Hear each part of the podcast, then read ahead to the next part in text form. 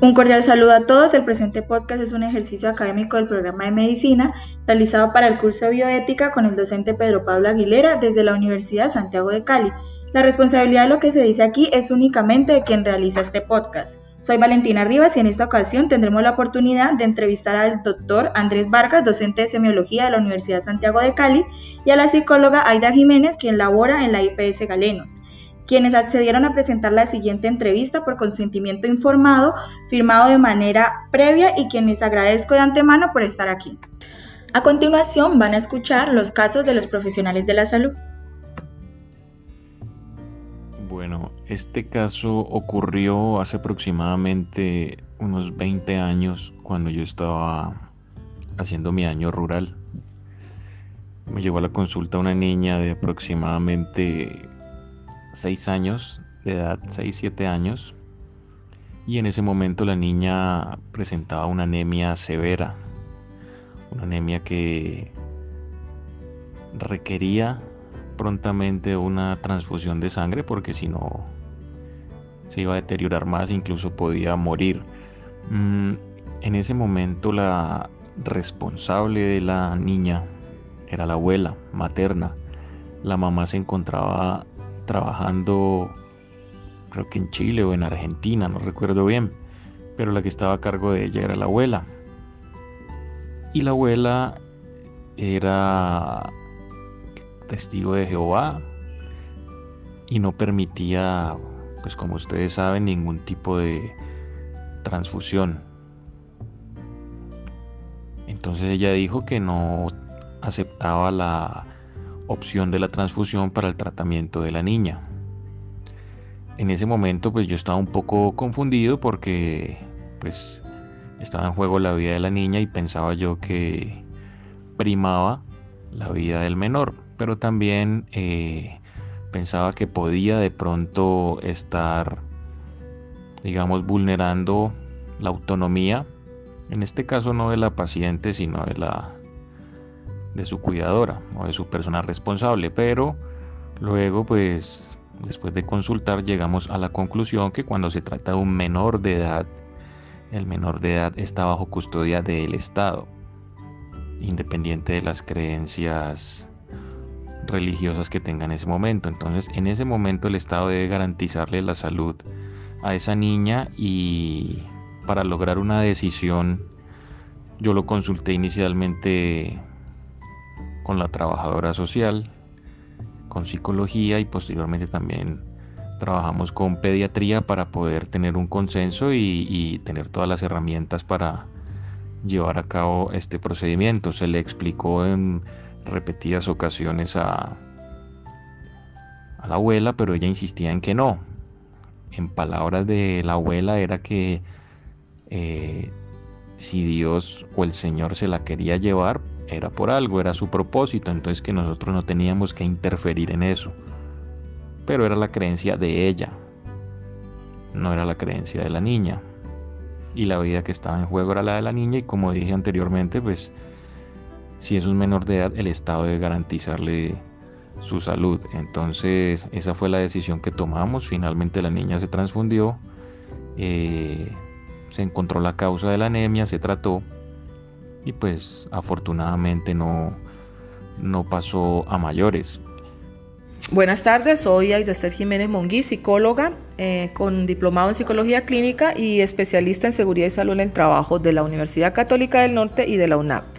El caso es de un varón de 30 años de edad que acude a consulta de manera voluntaria eh, con un diagnóstico inicial por psiquiatría de un trastorno afectivo bipolar con episodio maníaco y síntomas psicóticos en el marzo del 2019. Durante esta consulta se observa al paciente bastante distímico, ansioso, con un notorio lentecimiento psicomotor y verbal. Esto afectaba su fluidez al hablar y también la manera como se relacionaba con los demás. El paciente aduce que está sintiéndose fatigado y con poca energía, especialmente cuando se despierta en las mañanas. Y esto lo hace sentir demasiado intranquilo, muy triste y por ello presenta llanto fácil. Cuando se presenta a la entrevista psicológica se evalúan los antecedentes médicos personales del paciente, también los signos y los síntomas que presentaba y basándome en estos criterios eh, eh, evaluados en el, DCM5, Con el apoyo de otros colegas de psicología se pudo determinar que el diagnóstico principal del paciente era un trastorno grave por consumo de sustancias psicoactivas puesto que cuando se habla de un trastorno afectivo bipolar no se puede atribuir a pacientes que sufren los efectos fisiológicos de una sustancia psicoactiva o de una afección médica, que era el caso de este paciente. Por esto, se recomendó al paciente, también como a sus familiares, que se iniciara el proceso de desintoxicación con la internación, pero él se niega de manera rotunda, posterior a esto que se hace, se inicia una intervención psicoterapéutica. Durante el tiempo de esta intervención, el paciente deja de consumir sustancias psicoactivas y se observa una mejora significativa en su estado de salud físico y psicológico. ¿Qué pasa? El paciente aduce que desde que se modificó la medicación se siente mejor. Por esto, lo que yo le sugerí como prioritario es que debería consultar antes con el, con el médico psiquiatra porque no era recomendable modificar eh, la medicación sin el consentimiento de él. Ya como resultado a la adecuada adherencia al tratamiento psicoterapéutico, decidí enviar el informe psicológico al médico para que se reevaluara ese diagnóstico inicial, al igual que su tratamiento, pero el nuevo psiquiatra tratante dice que el paciente eh, estaba bien diagnosticado, que el médico que lo trató por primera vez había hecho un diagnóstico correcto, por ende no se reevaluaría ni se suspendería. Por eso yo Ah, ah, perdón, además el familiar me expuso que el médico no había dado especial interés al informe y que decidió rechazarlo y no leyó totalmente este. A los cuatro meses de tratamiento, el paciente tuvo recaídas. Por eso lo derivé, lo derivé a un centro de rehabilitación para que se le hiciera una desintoxicación, se le diera el manejo y el tratamiento multidisciplinario, porque pues en ese momento ya no era apto para el manejo ambulatorio que se le estaba realizando. Lamentablemente los familiares me comentaron que no tenían los recursos para internarlo de manera voluntaria y además el paciente se negó nuevamente rotundamente. Bueno, en ambos casos podemos identificar los conceptos éticos desde un enfoque principalista. Para el caso número uno, los principios en conflicto son el de autonomía, como muy bien ejemplifica el docente, debido a que en este momento la abuela de la niña era su cuidadora y el principio de beneficencia por parte del personal médico, los cuales debían velar por salvar la vida de la niña, la que padecía una anemia severa que la ponía en peligro.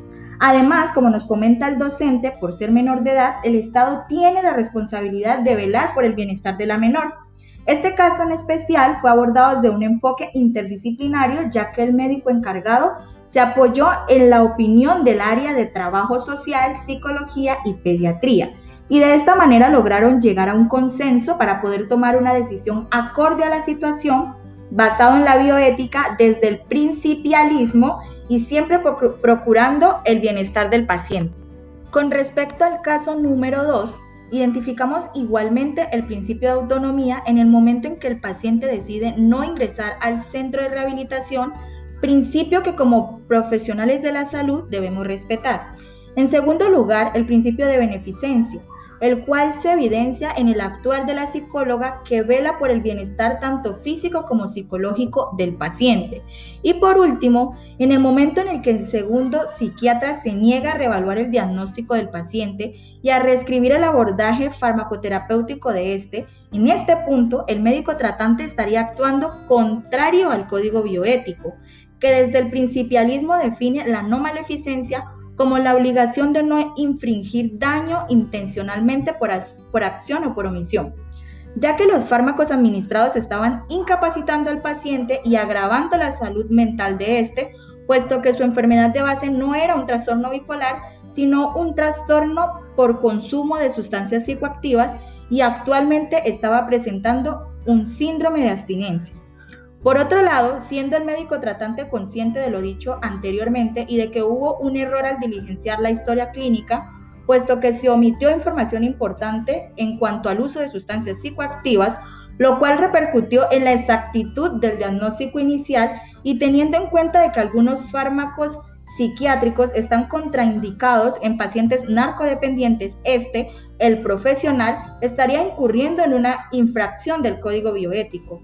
En cuanto al abordaje del caso eh, de arriba expuesto, eh, y debido a la negativa del paciente por recibir un tratamiento de desintoxicación intramural, no se pudo continuar con el tratamiento y el manejo psicológico, lo que produjo su interrupción. Por ende, se perdió el contacto con el paciente, lo que no permitió eh, conocer su evolución y saber si hubo una recuperación. De este modo, el conocimiento del código bioético desde el enfoque principalista y su implementación a la hora de ejercer la labor profesional en el área de la salud es de relevante importancia. De igual manera, el conocimiento de este es y ha sido para mí en mi proceso formativo muy enriquecedor, ya que toda decisión que involucre a un individuo y su bienestar debe ser abordado desde el conocimiento bioético para brindar un enfoque integral y acertado. Muchas gracias por su atención y hasta una próxima ocasión.